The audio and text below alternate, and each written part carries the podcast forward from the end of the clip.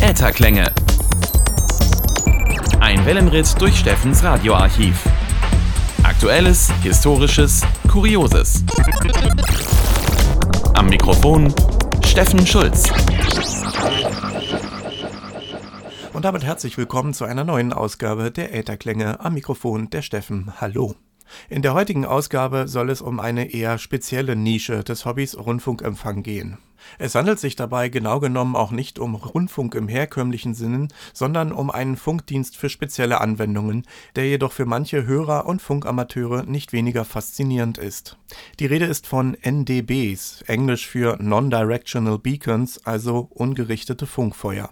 Hierbei handelt es sich um Sendeanlagen, die, ähnlich einem Leuchtfeuer in früherer Zeit, in alle Richtungen Funksignale ausstrahlen und in der Flug und Seenavigation als Strecken oder Anflugfeuer dienen.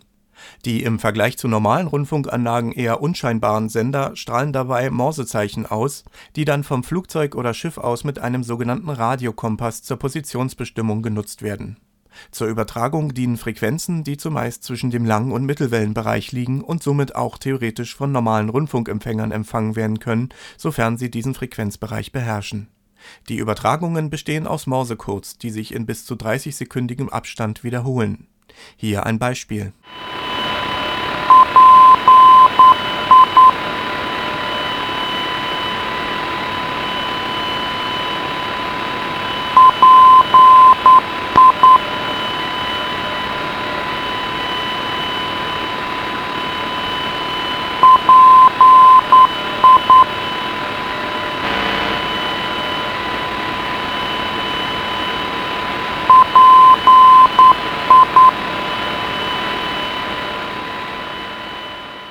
Dies war das ungerichtete Funkfeuer des Flughafens Schwerin-Parchim auf 333 kHz. Als Morsezeichen wird die Buchstabenfolge PI gegeben, was auch dem Rufzeichen des Senders entspricht. NDWs kommen heutzutage trotz modernerer Techniken weiterhin in der Flugnavigation zum Einsatz.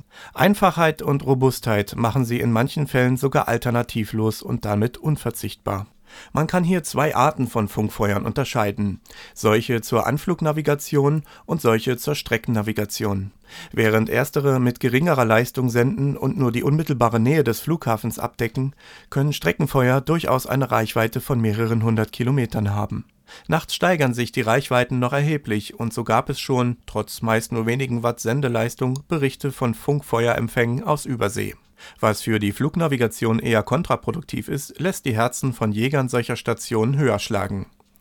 Bis nach Amerika hat es für mich noch nicht gereicht, deswegen bleiben wir in den heutigen Mitschnitten noch in Europa. Hier ein Mitschnitt des Funkfeuers Dalowo aus Polen mit dem Rufzeichen SA auf 474,5 kHz.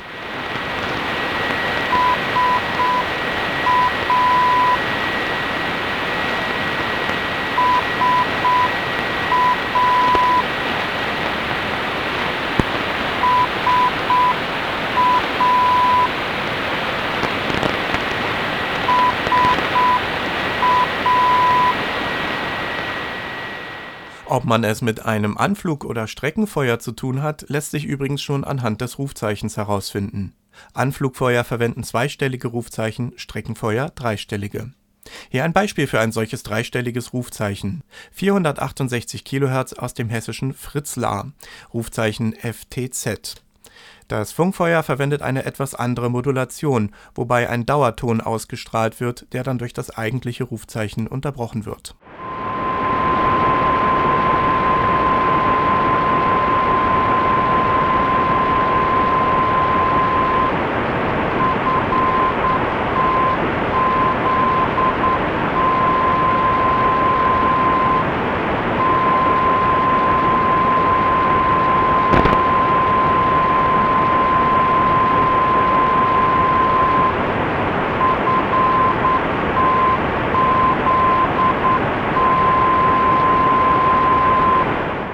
Der Empfang mit normalen Rundfunkgeräten ist wie bereits erwähnt möglich, sofern diese den Frequenzbereich zwischen Lang und Mittelwelle beherrschen.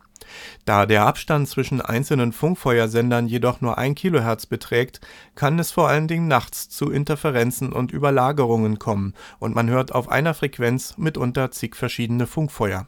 Funktionen zur Begrenzung der HF-Bandbreite sind heutzutage dank billig herzustellender DSP-Technik bereits in preiswerten Weltempfängern verfügbar, jedoch können diese einen echten Radiokompass nicht ersetzen. Hier noch einmal Polen der Sender Poznan auf 489 kHz Rufzeichen NK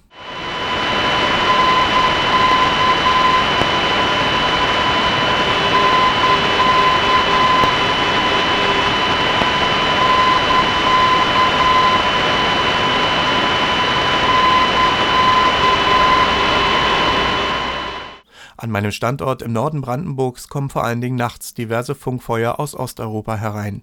So gelang mir nicht nur der Empfang polnischer Stationen, sondern auch solcher aus Tschechien, der Slowakei, der Ukraine und Estland. Hier ein Tonbeispiel von der Amari Airbase aus Estland, Rufzeichen GO auf 514 kHz. Das Rufzeichen wird wie auch bei weiteren Funkfeuern mit einer etwas geringeren Tonhöhe ausgestrahlt statt der sonst üblichen 1000 Hz.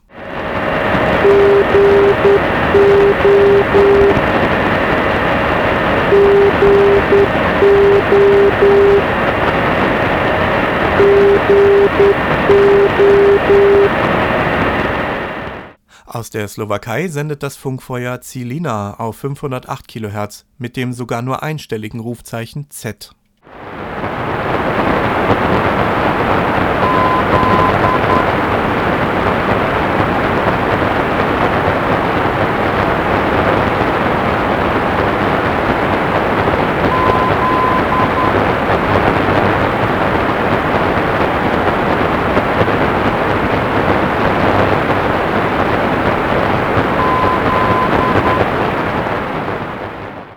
Wer schon mal mit einem trennscharfen Mittelwellenempfänger über das Band gedreht hat, wird wissen, dass in früheren Zeiten auch zwischen den Rundfunksendern einige Funkfeuer zu hören waren.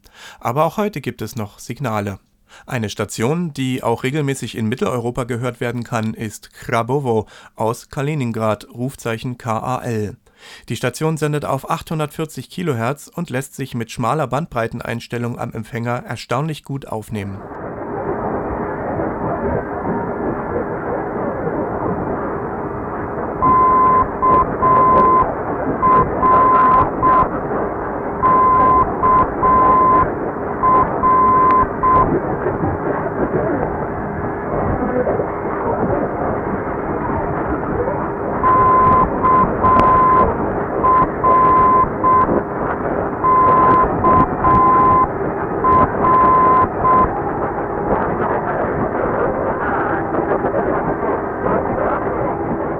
Auch die Ukraine ist auf der Mittelwelle mit einigen Funkfeuern vertreten.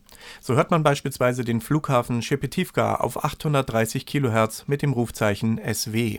Bei genauem Hinhören ist sogar eine leise Musikübertragung wahrnehmbar, deren Ursprung zum Aufnahmezeitpunkt nicht genau nachvollzogen werden konnte.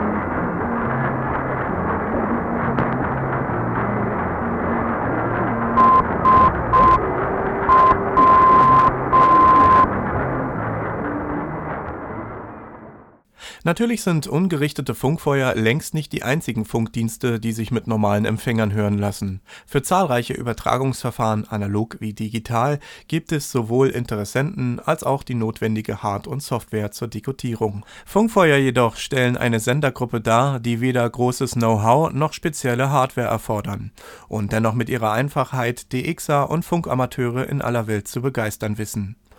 Hoffen wir also, dass sie uns noch einige Zeit lang erhalten bleiben. Und wer weiß, vielleicht überleben sie ja sogar den Rundfunk auf allen anderen Wellen. Wer jetzt Lust bekommen hat, sich selbst einmal an diesem Hobby zu versuchen, findet diverse Informationen und Frequenzlisten im Internet.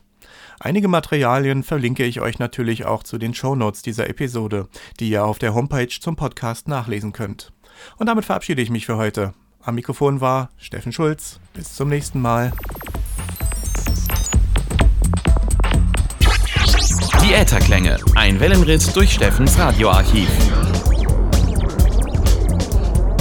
Dieser Podcast ist ein privates, nicht kommerzielles Angebot von Steffen Schulz.